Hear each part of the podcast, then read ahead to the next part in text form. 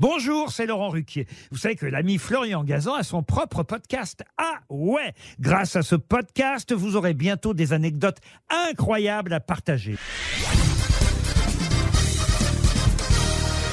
Salut, c'est Florian Gazan. Dans une minute, vous saurez pourquoi, sans la Révolution, il n'y aurait pas eu de Santon. Ah ouais Ouais, les santons, ces petites figurines qui décorent les crèches. Elles représentent la nativité, mais aussi les métiers traditionnels de la Provence. C'est devenu un incontournable à Noël, même si leur naissance fut moins joyeuse que celle du Christ. Ah ouais? Ouais, si dès le XIIe siècle on retrouve des traces de sculptures liées à la nativité, comme les rois mages, si en 1223 Saint François d'Assise crée la première crèche vivante en Italie, lui dont la maman était d'origine provençale, c'est la Révolution française qui va tout bouleversé. Les États généraux, hostiles à la religion et plus enclins à mettre en avant la laïcité, décident de fermer les églises et d'interdire les crèches de Noël.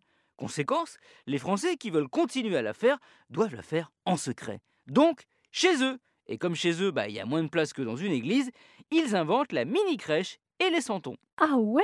Ouais, santon qui vient du provençal santoun, qui veut dire petit saint.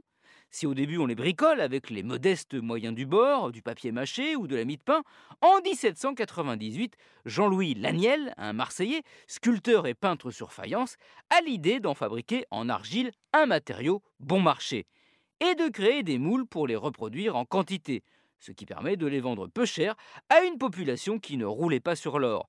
C'est un succès à tel point que d'autres artisans lui emboîtent le pas.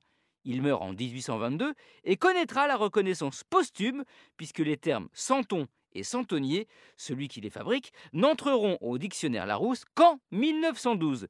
Dictionnaire où il crèche donc depuis maintenant 110 ans. Merci d'avoir écouté cet épisode de Huawei, peut-être en regardant vos santons.